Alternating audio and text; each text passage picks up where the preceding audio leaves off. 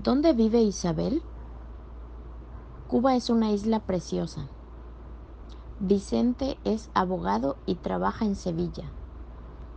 Las bebidas están en la nevera. Este vino es muy bueno. Valeriano viaja mucho en avión.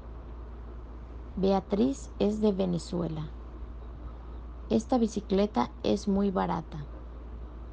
En Valencia no hay bastantes ambulancias. La abuela de Viviana está muy bien.